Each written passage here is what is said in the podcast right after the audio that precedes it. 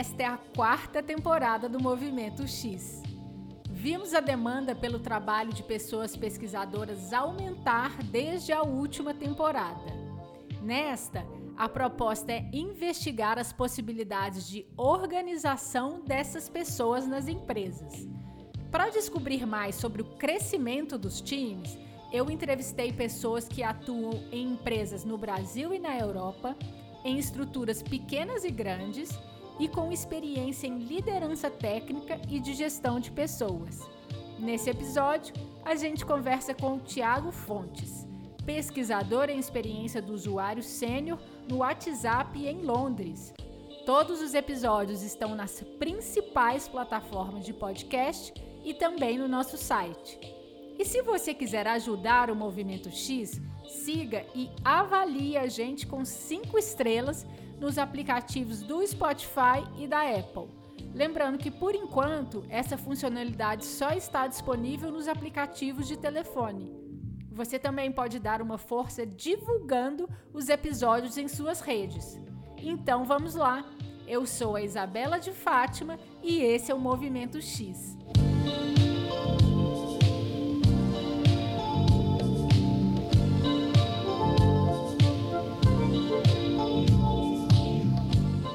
Tiago, como é que você tá? E aí, Isa, tudo bem? Tudo ótimo por aqui. Como é que você tá?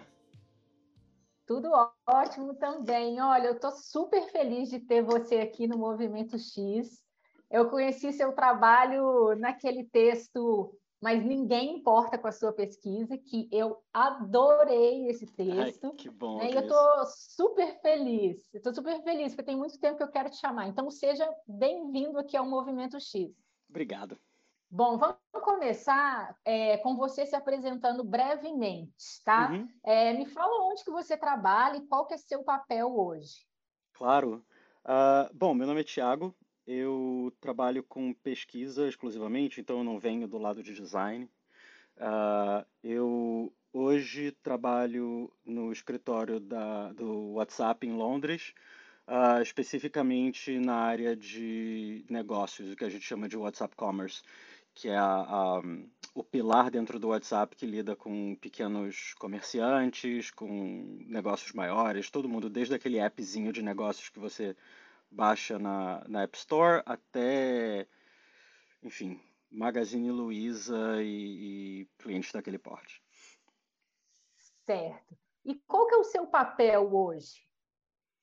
Um, o meu papel hoje, ele. Na verdade, eu não sei se. Eu não diria que tem um papel. Eu acho que a pesquisa aqui ela tem, tem algo de interessante aí, que, que ela tem N papéis. Um, o meu principal papel é o de abrir espaço, digamos assim, ficar à frente do produto um, para o WhatsApp Comércio. Tá? Então, isso toma várias formas diferentes, né? Porque, como eu disse, a gente trabalha com todo mundo, desde micro comerciante até enfim, grandes, grandes empresas, mas o meu principal papel é estar à frente do ciclo de, de desenvolvimento do produto, pensando em próximas iterações, pensando em pipeline, pensando em, em como, é, é, quais são as próximas coisas nas quais a gente vai focar.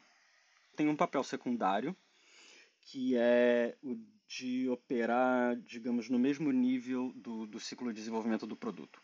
Né? Então, isso um, tá muito mais a ver, tem muito mais a ver com o tático, tem muito mais a ver com usabilidade, tem muito mais a ver com iterações de coisas que já, já estão no ar, digamos assim. Um, eu diria que isso é 40%, 30%, 40% do meu trabalho. Né? Um, eu tenho um terceiro papel, que é um papel uh, uh, de ajudar e de colaborar com a comunidade de pesquisadores interna.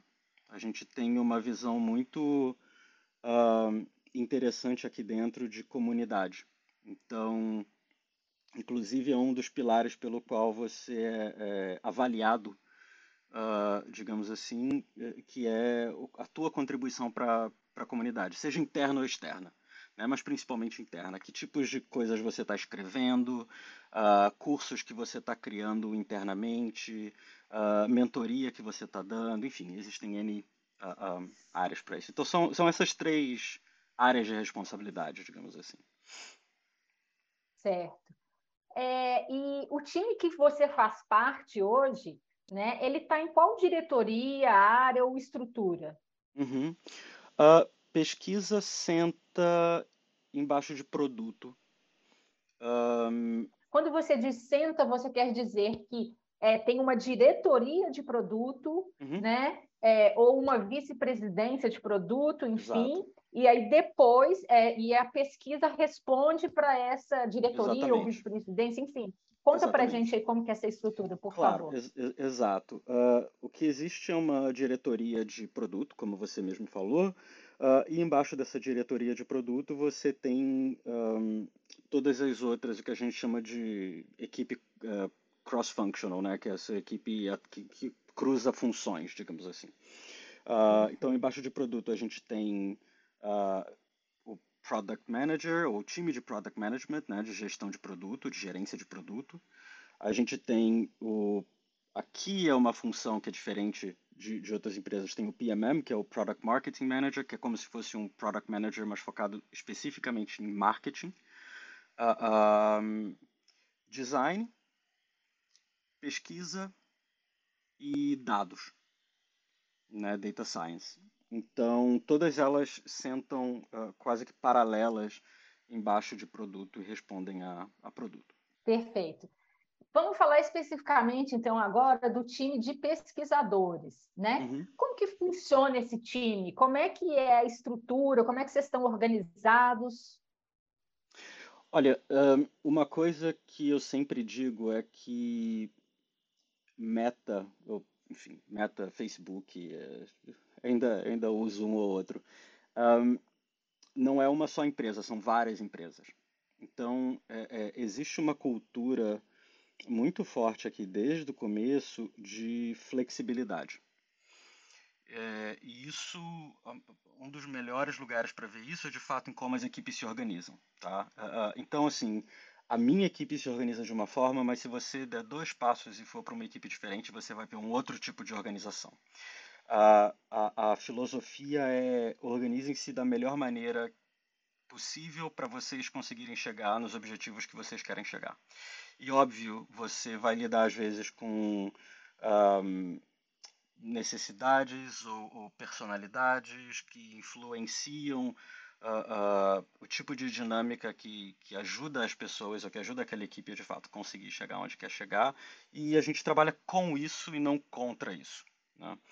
Um, hoje a minha equipe, a gente está passando por um processo de mudança de estratégia do produto, então a gente ainda está numa fase, olha, está numa fase agora de repensar essa estrutura, né, para responder essa mudança de estratégia, mas a minha equipe hoje ela funciona da seguinte forma: a gente tem uma gerente de, de pesquisa que senta aqui em Londres com a gente. Hoje nós somos quatro pessoas nessa equipe especificamente. E a gerente dela uh, senta na Califórnia um, e a gente trabalha em, em, em conjunto. Né? Parte do time está em Londres, parte do time está na Califórnia. A gente internamente, então a minha equipe direta, um, se divide em pilares, então a gente foca, né, duas pessoas focam num, em um pilar e duas pessoas focam no outro, e esses pilares são uh, áreas estratégicas do produto, digamos assim. Um, mas a gente também uh, separa um tempo para trabalhar juntos, todos os quatro, em coisas que são mais um, básicas, digamos assim. Básicas eu quero dizer, tipo, a fundação da coisa, sabe? Aquelas, aquelas perguntas que vão cortar todos os diferentes pilares, todos os diferentes produtos, todas as diferentes estratégias. Então, perguntas como, por exemplo, um, quem é o microempreendedor brasileiro? Vai, para te, te dar um exemplo de alguma coisa básica, assim, de base, né? Um, então a gente se divide dessa forma. Mas, como eu falei, a gente está passando por uma mudança de estratégia e isso vai influenciar bastante a maneira como a gente se, uh, se separa. Mas o, o, mais importante eu acho que é isso, né? A flexibilidade de se adaptar. É, pensando na empresa como um todo, né, tem pesquisadores que estão é, em outras estruturas ou unidades de negócio? Sim, sim. Quando eu falo de, de áreas de pesquisa, essas áreas elas cortam todos os produtos, todas as, as áreas de desenvolvimento. Né? Então, todas elas vão ter uh, os seus próprias equipes de pesquisadores. No nível macro, é uma estrutura bem simples e hierárquica de, de diretorias. Tá? Um, mas quando a gente chega no micro, existe uma flexibilidade maior para se organizar da, da, melhor forma possível. Né? Mas equipes de pesquisa você vai ter em absolutamente todos os, os as áreas uh, e dentro de produto cada vez mais uh, de forma cada vez mais granular. Então você vai ter equipes inteiras dedicadas, por exemplo, só à parte de entender um, é, Messenger dentro do, do WhatsApp. Né? A gente não pensa em produtos de uma forma macro, a gente pensa em produtos como coisas bem uh, específicas. Então, tem uma equipe de pesquisa que olha só para busca, por exemplo, dentro de Facebook. Você tem ideia de mais ou menos quantos pesquisadores em, em UX e design tem aí hoje? O que eu sei de cabeça é que o Facebook está entre os três maiores empregadores de pesquisador de design do mundo. Olha que incrível! Você então, sabe quem é, são os dois primeiros? É muita gente. Ah, a gente está falando de, de Fang, né? A gente está falando de Google, a gente está falando de tá. Meta, né? Um, eu não sei quem seria o terceiro, mas, mas essas são as os, os, os óbvios, digamos assim. Mas é muita gente. É muita gente. Uh, em WhatsApp, especificamente, a gente deve estar falando de. Uh, sei lá, na casa de uns 100 pesquisadores só de, de tá. WhatsApp. Destes, quantos mais ou menos você acha que são liderança? Né? Quantas são as posições de liderança? Olha, eu, eu chutaria, tá? Uh, que a gente está falando de uma proporção de 4 para 1 mas eu, eu, quando eu digo 4 para 1, eu digo do ponto de vista uh, de gerência de pessoas. Né? Então a gente vai ter, que é o único lugar onde de fato existe um título. Tá? Então você vai ter gerente de pesquisa, e essa pessoa é, é gest, é, faz gestão de pessoas. Tá? Um, mas aqui a gente tem uma, uma visão muito forte de uh, crescimento, ou, ou, nessa parte de gestão de pessoas, ou na parte técnica, digamos assim. Né? Técnica, entre aspas, porque técnica aqui pode ser vista de N formas. Um, a gente poderia falar, desculpa te interromper, mas claro. só para a gente se entender. Quando você falou de técnica, isso seria, por exemplo, a trilha de especialista que tem aqui no exato. mercado brasileiro, é isso? Exato, Perfeito, exato. Okay. É, é, é, o que a gente chama de IC, né? que é o, contribu é o, o como é que fala isso em português? É o individual contributor. Contribuidor individual. Exato, é o contribuidor individual. Um, essa pessoa não tem título. A gente tem uma, uma coisa aqui muito interessante que é o seguinte, que é muito diferente do Brasil e inclusive é algo que sempre me, me incomodava muito no Brasil. A gente não tem... O único título que você vai ver é de diferença de título, né? É gerente versus é, contribuidor individual, nesse caso chamado de UX Researcher, né, de pesquisador. E aí, em cima de gerente, diretoria e VP. Esses são os únicos títulos que existem. Não tem essa coisa de sênior, pleno, júnior, é, é, essa fragmentação. E o motivo é muito simples. Quando você começa a fragmentar e colocar muito título, você começa a impactar negativamente a colaboração entre essas pessoas, porque você cria uma, uma etiqueta muito clara de quem sabe mais, quem sabe menos, ou quem tem mais experiência, quem tem menos experiência.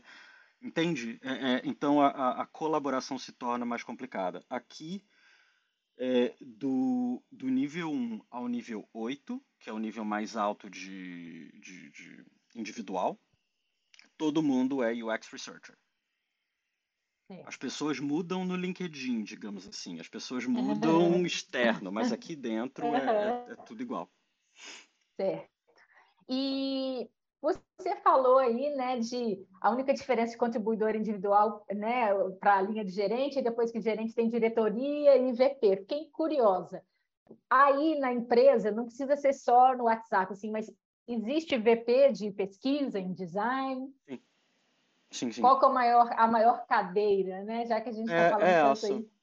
É essa. VP de pesquisa? Existe uma, uma VP de pesquisa.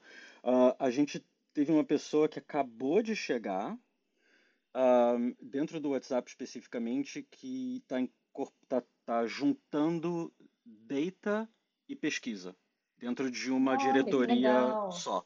Né? Então, está uh, tá, tá sendo criada, digamos, uma vice-presidência de uh, dados e insights, por falta de talvez uhum. uma, uma forma mais clara de falar isso, né? mas trazendo essas é. duas fontes.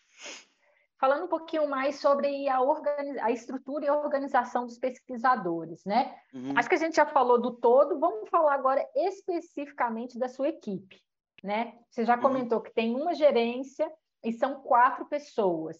Uhum. Como que vocês estão organizados, né? Como que é esse modelo? É, como eu disse, a gente está passando por uma revisão de estratégia e isso está impactando. Então, a gente está no meio de um processo de mudança de modelo. Tá?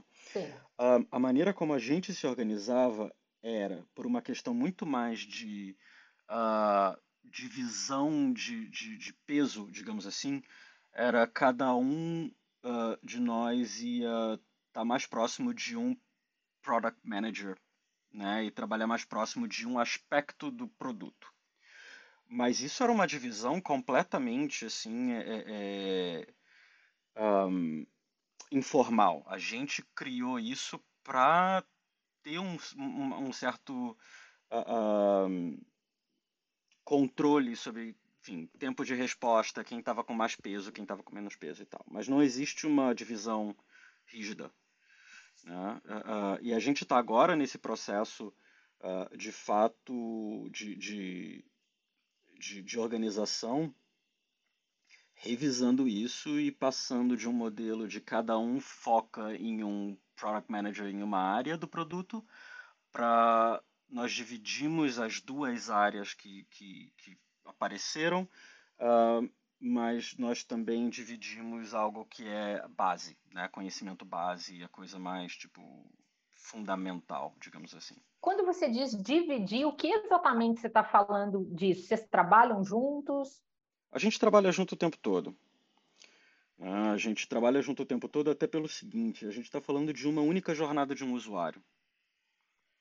Então, se você começa com uma jornada de um usuário a fragmentar aquilo em diferentes produtos, diferentes pesquisadores, você aliena aquele pesquisador do todo.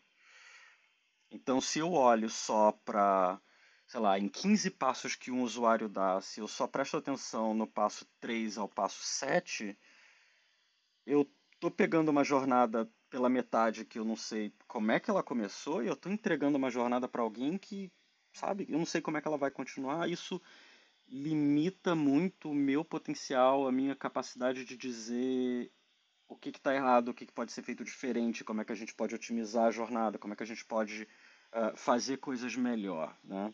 Então é preciso que exista uma visão do todo. Né? Então todos nós devemos ter, e obviamente isso a gente tem vezes que tem mais sucesso ou menos sucesso com isso. A gente deve ter uma visão da jornada inteira, de ponta a ponta, só que operacionalizar isso de uma forma mais micro, dizendo, beleza, eu vou pegar projetos que, que dizem respeito a essa, essa faixa, digamos assim, do, da jornada, né? um pedaço específico uh, da jornada. A maneira como a gente divide isso é, é é bem flexível, né? A gente divide dependendo do área de interesse, por exemplo. Então, conversas do tipo, olha, somos Legal. quatro, essas são as estra essa é a estratégia agora para esse ano, essas são as grandes perguntas que tem que fazer, quem se interessa pelo quê? Né? Então, sei lá, alguém se interessa muito por microempreendedores em países em desenvolvimento. Legal, pega e corre com isso. Né? O outro uhum. se interessa muito por pagamentos e, e, sistemas financeiros. Cara, pega e corre com isso. Então existe uma, um diálogo ali para dividir isso. Né? Até porque se você não está trabalhando em algo, dada a intensidade do trabalho, se você não está trabalhando em algo que, que, que, te empolga, tipo, a qualidade do seu trabalho diminui significativamente. Certo. E mesmo com assuntos diferentes, vocês pesquisadores trabalham juntos, né? É, me explica um pouquinho assim, vocês estão juntos num time que vamos chamar que é centralizado nessa frente aí de comerciantes, né? E vocês quatro, é, vocês estão rodando ali entre temas, né? Cês, e vocês não estão dedicados a uma squad ou algum ou algum grupo, né? Que está ali todo dia com o produto, com os rituais. Não, nós estamos sim. Você está em qual, por exemplo? Assim, você tem uma gente... squads que você está dedicado ou não? É, é então, o, o, essas equipes é, cross-functional que eu estava falando antes são squads, de fato. Né? Ah. Né? Você tem uh, product managers, designers, uh, product marketing managers, data, todas essas pessoas sentam juntos. Não sei se você olha para squads da mesma forma, né? Mas o que eu estou olhando para squads é tipo uh, equipes multifuncionais ou, ou, ou multi, é, enfim, de diferentes áreas juntas uh, para desenvolver um produto. A gente, o que a gente chama de produto, muitas vezes é um feature, né? É só uma, um, um pequeno aspecto de um produto muito maior. Então, por uhum. exemplo, o app de negócio é um produto, mas dentro do app de negócio Uh, você tem pagamentos, que é um produto, você tem catálogo, que é um outro produto, e aí dentro deles você tem esses squads. Né? É. O que eu estava dizendo é o seguinte: quando, como pesquisadores, uh, existe um conflito de interesse nesse, nesse tipo de estrutura. Tá? Porque quanto mais você fragmenta a, a, esses squads dentro de um produto, mais você remove esse pesquisador do todo mais limitada é a capacidade desse pesquisador, dessa pesquisadora de de fato influenciar a estratégia. Você não, é aquela coisa de você estar tá numa fábrica, numa linha de produção, só vendo um parafuso e querer dar pitaco no produto final. Você não consegue, você só está vendo o parafuso. É, então, o que a gente faz dentro dessa equipe é cada um tem uma proximidade maior com um squad específico, tá? Uh, mas nós colaboramos e trocamos para que todos saibam o que está acontecendo dentro de todos os squads que formam WhatsApp Commerce. Perfeito. Porque isso permite Entendi. que a gente tenha essa, essa visão do macro. Né? Faz sentido? Faz muito sentido. É, e eu acho que um dos desafios dessa temporada vai ser a gente tentar desenhar também um pouquinho de, das estruturas, né, para deixar mais fácil é, é, a gente entender. E com, você já falou aí um pouquinho, né? mas eu queria explorar mais as vantagens e as desvantagens desse modelo em que você atua, na sua percepção. Né? Vamos começar aí pelas vantagens. Quais são? Eu acho que as vantagens são, por alto, uh, uh, e talvez as mais impactantes, uh, a capacidade de você se organizar com base em fatores que às vezes são muito subjetivos, né, como por exemplo a personalidade da equipe, interesses,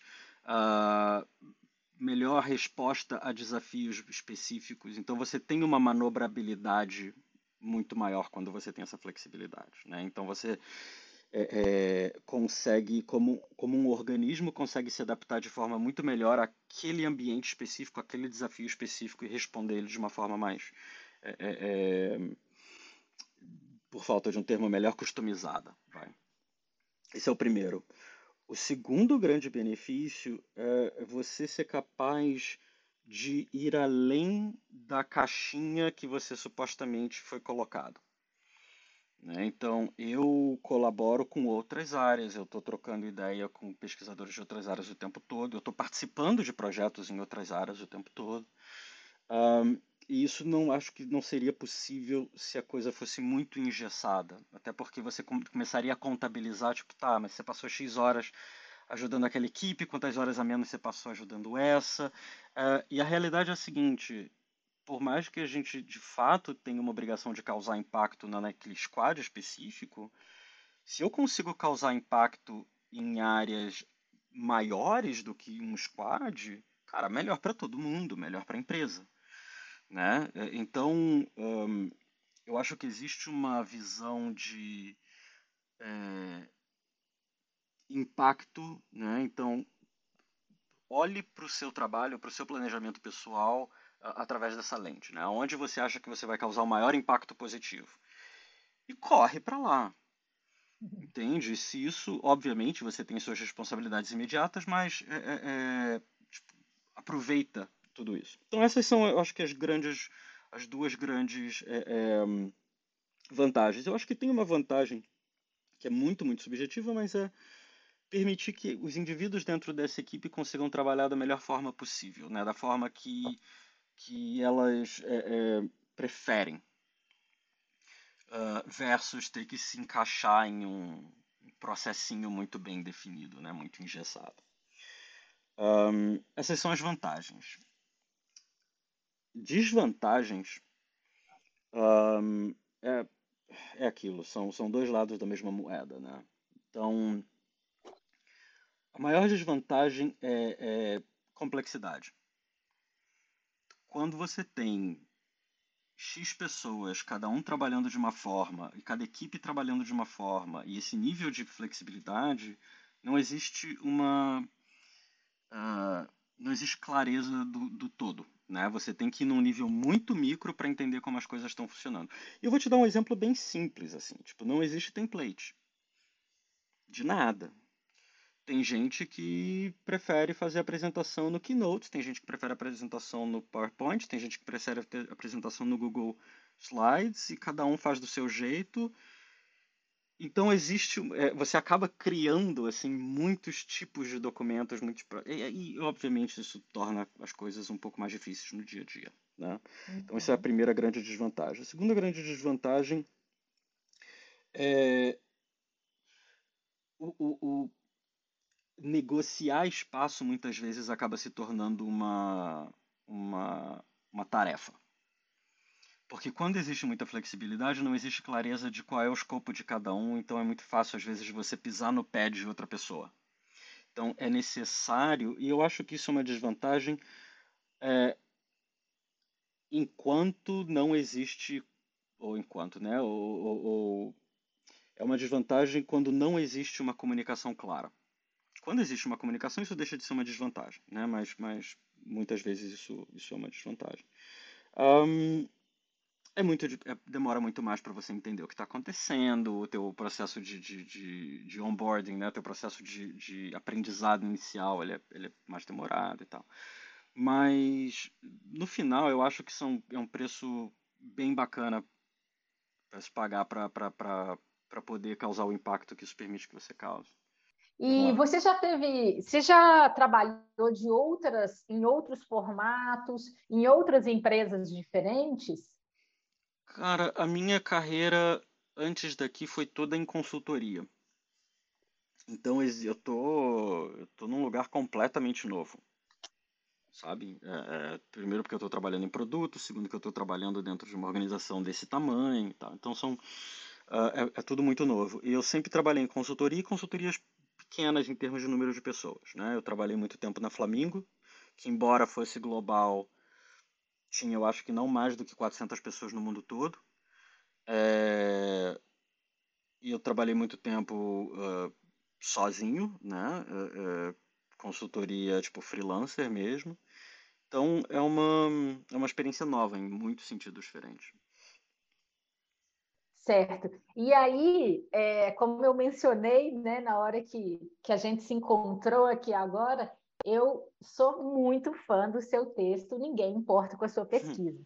Né? E aí, o que, que eu quero saber? Agora, com essa nova experiência que você está vivendo, uhum. né, num, num, numa empresa que vamos dizer, na verdade, o, o, o, dado que você trouxe já diz, né? Uma das referências aí em, em, em pesquisa em design UX. É, o que, que, você me diz sobre isso? Você continua achando que uhum. ninguém importa com a sua pesquisa? Não? Qual é a sua opinião? Não, eu, eu, eu, na verdade, eu acho que isso só fortaleceu aquele ponto de vista. Né? Um, quando eu escrevi aquele texto, eu estava olhando do ponto de vista de consultoria.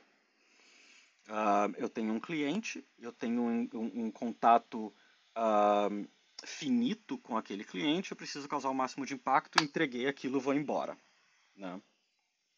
E dentro daquele contexto, aquilo fazia muito sentido, porque você você está sendo avaliado pela qualidade do, do daquilo que você está entregando e a qualidade está sendo avaliada em cima do que pode ser compreendido e do que, enfim, esses stakeholders, essas pessoas conseguem assimilar.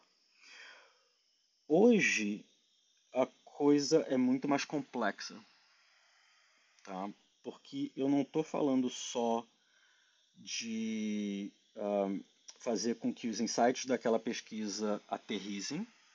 Eu estou falando de um processo contínuo de construção de confiança e de construção de relacionamentos uh, que vão me permitir, e obviamente isso muda, né? Tem pesquisadores que preferem estar num lado mais tático, outros num lado mais estratégico, mas são, são é essa capacidade de entregar insights que sejam acionáveis, que sejam de fácil de gestão, que consigam viajar através de vários lugares da empresa, que vão me permitir não só criar relacionamentos com, com, com meu squad, com enfim, as, as outras posições, né?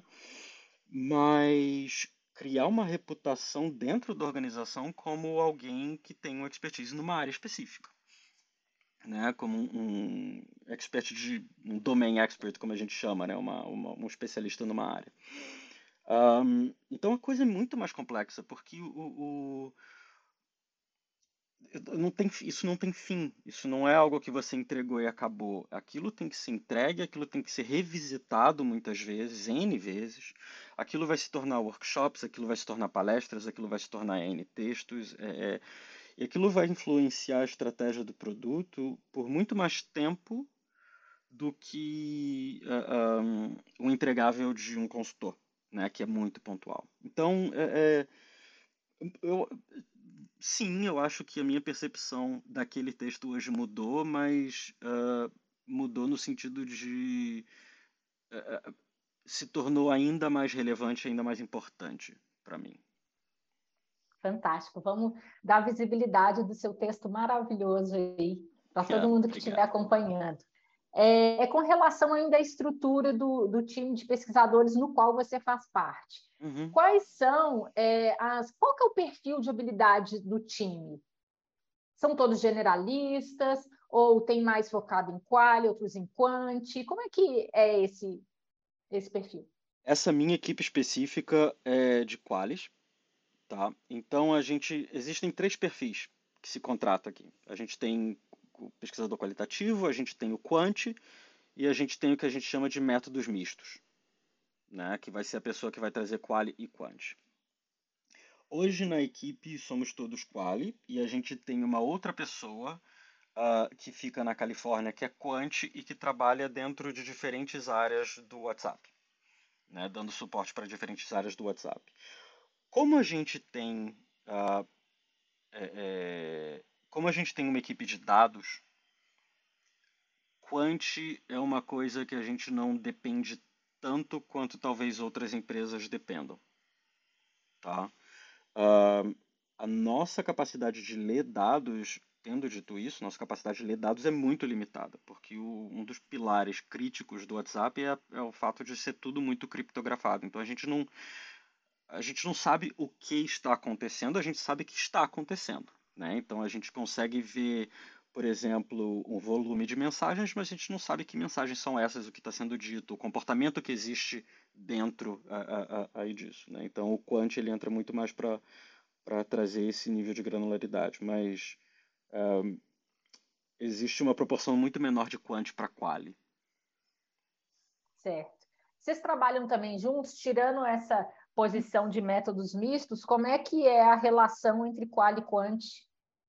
Olha, se é tem uma, uma, relação ou não, ou vocês já se dividem, né, por isso?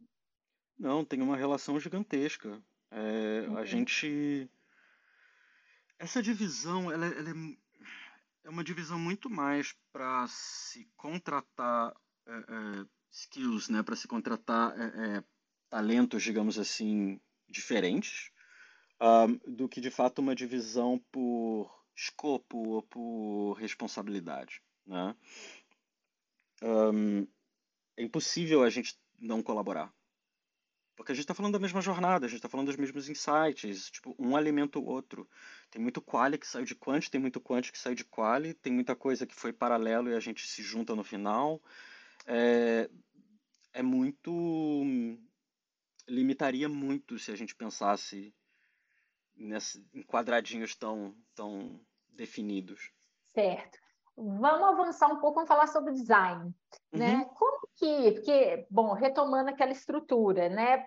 É, a gente tem ali uma caixinha que é a de pesquisa, que vamos chamar aí que é par de várias outras, como ciência de dados, como de design, por aí vai, uhum. né?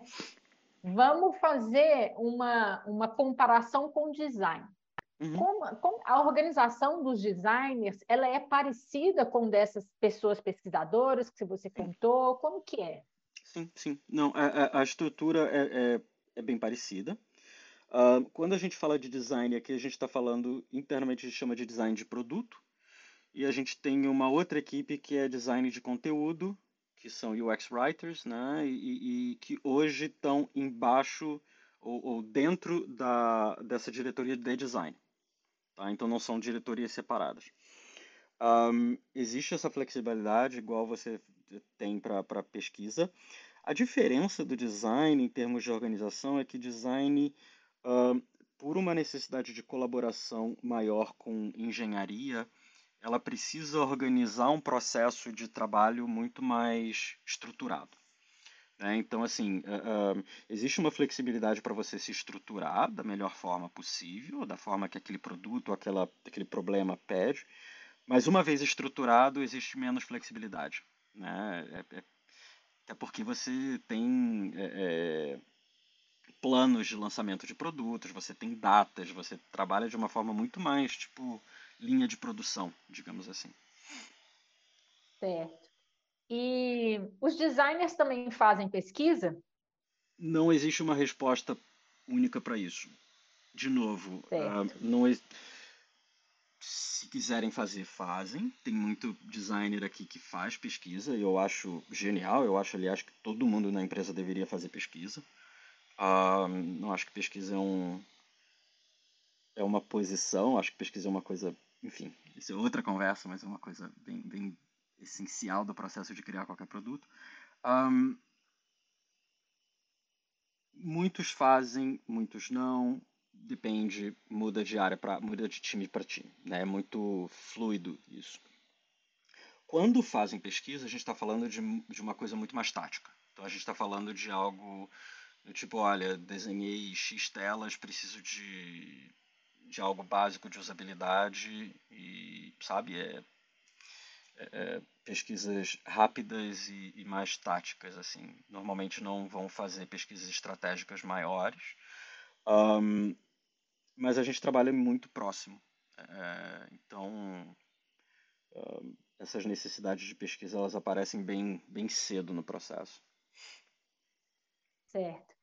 É, é o que eu estou tentando entender né? Quais são os critérios que vocês usam para decidir se a pesquisa vai ser executada por uma pessoa pesquisadora ou por uma pessoa designer, hum. né? E uhum. pelo que eu entendi, então, veja se é isso, né?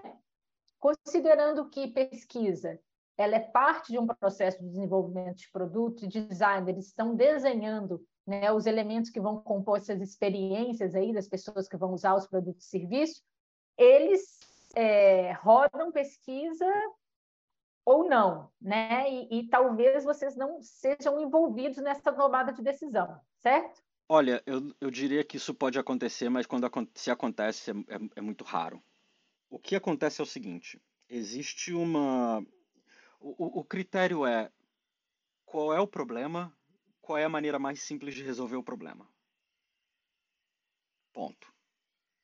Existe um dos valores, um dos valores da empresa, é, é, uma quantidade imensa de posters no escritório todo com isso.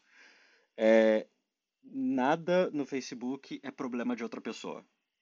Então isso, isso é um pilar grande da cultura aqui. Né? Então assim, se você é pesquisador, mas você viu um problema de marketing que você consegue resolver, cara, vai e resolve não existe essa, essa limitação tão grande. Óbvio, né? Isso, isso muda muito de time para time, enfim, uma empresa desse tamanho nada é tão simples. Mas quando a gente fala de design e pesquisa, é, o critério principal é esse, tipo, qual a maneira mais simples de você resolver o problema. Se eu tô com 15 projetos gigantes que eu tenho que resolver agora e alguém de design acabou de fazer uma tela e pensa, tipo, meu, eu só preciso de, sei lá, seis entrevistas para entender um pouco melhor desse fluxo, eu posso fazer, eu sei fazer, tipo, meu, corre e faz. Não, não existe uhum. essa necessidade de ter um carimbo meu. É, é... Agora, a gente trabalha colado o tempo todo. Então, quando isso acontece, eu sei que isso está acontecendo. Eu tenho uhum. visibilidade disso. Né? Um, design não vai ser julgado pelos entregáveis de pesquisa. Então, para eles, não existe uh, necessidade de, enfim, de pegar isso e fazer escondido porque eles querem trazer esse impacto para eles. ou Isso vai aparecer em algum momento. Né? Então, é, é, é, é bem claro, é bem transparente. Ah, que legal. E assim, o meu ponto aqui é entender, né, é, o que, que a gente está fazendo hoje ou deveria fazer para ajudar os designers a fazerem melhores pesquisas e mais pesquisas, porque a gente sabe que pesquisa é muito de experiência, né? A gente pode uhum. estudar muito, fazer muitos cursos, ler muitos livros, mas chega ali na hora, você né, tem que, que, que conseguir ali experienciar, colocar em prática, enfim. E eu ando refletindo muito sobre é, se cada vez mais nós, pesquisadores, estamos nos envolvendo com assuntos que a gente chama até então de estratégicos, e com relação à usabilidade, né, que, é, no meu ponto de vista, é uma, uma, uma questão que que é super importante, né? Uhum. E, que, e que às vezes é, os designers não são formados né, é, em pesquisa do ponto de vista de outras pessoas contribuindo para a formação deles, e, e, às vezes isso fica um pouco de lado, assim. Então, é, a minha pergunta era mais nesse sentido, assim, uhum. não tanto, ah, deles fazerem escondido e tal, mas... Claro. Beleza, eu acho que ficou super claro. Entendi. É, só para tocar nesse ponto, eu acho que é um, é um ponto super, super importante. Um, até porque muita gente, principalmente pessoas novas que nunca trabalharam com pesquisa antes, e tem muita gente que vem de empresas onde tipo, você nunca teve um departamento de pesquisa, né? Um, existe uma tendência nessas pessoas de, de, muitas vezes de achar que pesquisa é algo super simples de se fazer, né? Existe uma visão um pouco equivocada do que é pesquisa, da, enfim, do, do, do, do que entra nessa, um, nesse, nessa lista de necessidades de uma boa pesquisa. O nosso papel nesse caso, e eu acho que a gente tem um papel muito importante aí, um, não, e, e, não é de limitar o quanto de pesquisa é feito por essas pessoas, mas é de uh, informar o processo de formação interna dessas pessoas para que elas se tornem melhores pesquisadoras. Um, e de criar uh, ferramentas e protocolos e, e formas, uh, sistemas que permitam que pessoas com menos experiência em pesquisa consigam fazer pesquisa ainda com rodinha, digamos assim. Né? Rodinha de bicicleta, vai, para correr com uma analogia. Um, então, eu, é, é, eu acho que é isso. Eu acho que é entender quais são os desafios desse tipo de pesquisa e o que, que a gente pode fazer internamente para facilitar e não barrar. Perfeito. É, a gente já falou bastante sobre estrutura de time de pesquisa e eu uhum. queria terminar com mais duas coisas, né? Uhum. Que, olha, se a gente tivesse que considerar né, um cenário de criação de time de pesquisa e organização de pessoas pesquisadoras, num cenário em que você tem poucas pessoas pesquisadoras, duas ou três, por exemplo, qual que é o tipo de atuação que você indicaria? É, é difícil dar uma resposta para isso porque depende do tipo de desafio que você tem na tua mão, né? E cada empresa vai ter um problema diferente, vai, enfim. Um, existem produtos onde uh, tudo é muito tático, a grande parte é tática. Existem produtos onde você está entrando, operando em áreas que são completamente novas e ninguém nunca entrou nessa área antes. Né? Uh, eu acho que esse é o primeiro ponto para informar como você deve um, se organizar. No final das contas, o papel de, de pesquisa é trazer clareza para diferentes assuntos. Uh, então, é, é, como você se organiza depende de uma compreensão do, das áreas onde clareza tipo, ou é mais necessária ou vai causar maior impacto positivo ou vai ajudar melhor a organização. Né? Tendo dito isso, eu acho que existe um papel uh, crítico para a pesquisa que muitas vezes eu ainda não vi, principalmente no Brasil, uh, uh, esse papel ser abraçado pela, pela galera de pesquisa, que, que é um papel quase que híbrido com product management, com, com gestão de produto. Né? Que é o de, de traduzir insights em estratégia, de olhar direção, de, de, um, de ter essa, essa capacidade de correr lá na frente e voltar e informar a direção para onde a gente está indo.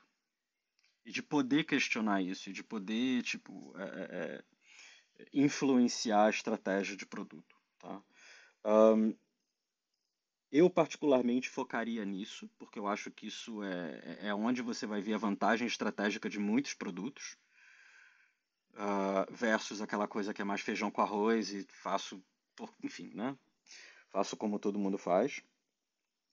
Um, mas, obviamente, tipo, empresas diferentes vão ter necessidades diferentes. Agora eu prometo que é a última, tá?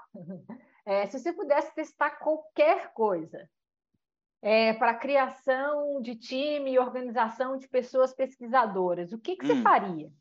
Uma boa pergunta. Eu, acho que tem duas coisas, eu já citei as duas, então não sei o quanto são, quanto é um experimento para mim, mas eu acho que talvez algo que, que a indústria possa experimentar mais. Tá? Um, uma é pesquisa com um papel mais estratégico dentro da organização e com um papel maior em termos de, de definir direção de produto. Né? Então, pesquisa trabalhando muito mais como um híbrido uh, de pesquisa e product management do que só pesquisa, digamos assim, um, se é que isso faz sentido. É, eu acho que esse talvez fosse o maior. Um, mas é, é, é, é estranho, eu já, eu já vi tanta permutação diferente disso e, e, e, no final das contas, vai, eu acho que talvez o que mais me inspirou nesses últimos anos e o que eu acho que talvez tenha maior valor, dá muito mais trabalho, mas é, o valor é, é incalculável, é de não pensar em se organizar, de pensar em nenhuma organização é melhor organização, vai. De trazer essa flexibilidade para que você consiga responder às demandas daquele momento da melhor maneira possível, versus estar tá engessado e às vezes ser incapaz de responder porque, uh, abre aspas, é assim que a gente faz as coisas por aqui, fecha aspas. Sabe? uh, que eu acho que é um veneno gigantesco, principalmente quando a gente está falando de pesquisa, que tem um papel muito crítico de um, uh, enxergar coisas que ninguém mais enxerga, de identificar problemas, de se ter que se adaptar a, a, a desafios constantes. Né? Então eu exploraria muito essa ausência de organização. Lógico, ausência de organização não é anarquia, então existe, tem, que, tem que existir algum tipo de organização, mas o que eu digo é uma organização mais fluida, uma organização é, é, que que apareça e desapareça dependendo das, das necessidades. Certo. É, se eu né, pudesse traduzir assim, com as minhas palavras o que você falou, se eu entendi corretamente, é a gente utilizar mais critérios né, e menos ali um formato de como hum. organizar e aí organizando a partir de critérios para que no fim das contas a, a, a, pesquisa tenha o papel do que você falou que você acredita, que é deixar né, trazer clareza né, para os problemas. Exato. Mas até nessa questão de critérios é super interessante, porque é, é, muitas vezes você precisa criar critérios novos para poder julgar problemas novos. Fantástico. Né? Então, é, é, eu acho que isso vem muito. isso está 100% em cima de recrutamento ou contratação de pesquisadores, dos perfis que são contratados e como a gente treina pesquisadores. Porque aí você, você sai de um perfil técnico de tipo, eu faço pesquisa, e você cai para um perfil muito mais estratégico que está muito mais próximo de eu ajudo a criar produtos, eu ajudo a solucionar problemas. E, e, e às vezes falta um pouco disso, sabe? Falta essa visão de de, de ocupar espaços diferentes dentro de squads, de ocupar espaços diferentes de, dentro de, de, de empresas. Será que isso faz sentido? Fantástico. Faz super, Nossa. super. É uma forma muito legal, muito inspiradora da gente finalizar aqui o nosso papo. Mas antes disso, queria saber se você quer falar alguma coisa que eu não tenha te perguntado, né? E que você acha que é importante trazer aqui. Não, a gente, a gente tocou muitas coisas. Eu só talvez queria levantar alguns pontos que para mim são críticos quando a gente fala de design organizacional de, de pesquisa, né, e que a gente levantou aqui. O primeiro é uh, pensa menos em título, pensa menos em é, é, posição, digamos assim, e, e, e, pensa no quanto isso impacta negativamente a capacidade de colaboração e a capacidade de troca de informação. É, então, a gente precisa de fato de ter pesquisa júnior, pleno, sênior, super sênior, sabe? É, é, é, enfim, é muito mais ego do que de fato ajudar as coisas a funcionarem. Isso não ajuda ninguém. A segunda é pensar em, em flexibilidade, pensar em, em, solução de problema. Um, e, e para tocar naquele ponto final, é, do, até do, do, próprio post né, que você comentou, um, é de entender o papel que se tem dentro dessa organização de não de entregar a pesquisa, mas de, fato criar relações e criar a, a, confiança e fazer isso através de, de uma visão talvez mais ampla do, do, do que entregue, né? do que do output de, do seu trabalho como pesquisador. Mas para mim isso a gente tocou em muita coisa legal, foi foi incrível bater esse papo. Nossa, eu adorei, adorei, assim, e Quero te agradecer muito, né, por parar aí seu dia a dia super corrido, conversar comigo, pela generosidade em compartilhar com a gente sobre experiências, visões e é um prazer enorme, foi um prazer enorme falar com você, Tiago. Também, adorei. Um beijo e até a próxima, então. Massa, obrigado, Isa. Beijo.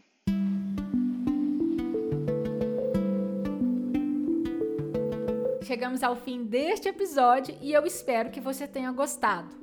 Se você quiser ajudar o Movimento X, siga e avalie a gente com 5 estrelas nos aplicativos do Spotify e da Apple. Lembrando que por enquanto essa funcionalidade só está rolando nos aplicativos de telefone. Você também pode dar uma força divulgando os episódios em suas redes. A criação do podcast, dos roteiros e a curadoria dos temas e entrevistas são feitas por mim, Isabela de Fátima. A revisão de todo o conteúdo do Movimento X é feita pela Renata Moreira. A trilha sonora original e a execução da trilha é do Richard Garrel no seu projeto Aeoner. A edição do áudio é feita pela Renata Valentim. A identidade visual é do Cristiano Sarmento. O site também é dele em parceria com o Pedro Ivo. Obrigada por ouvir até aqui e até a próxima entrevista.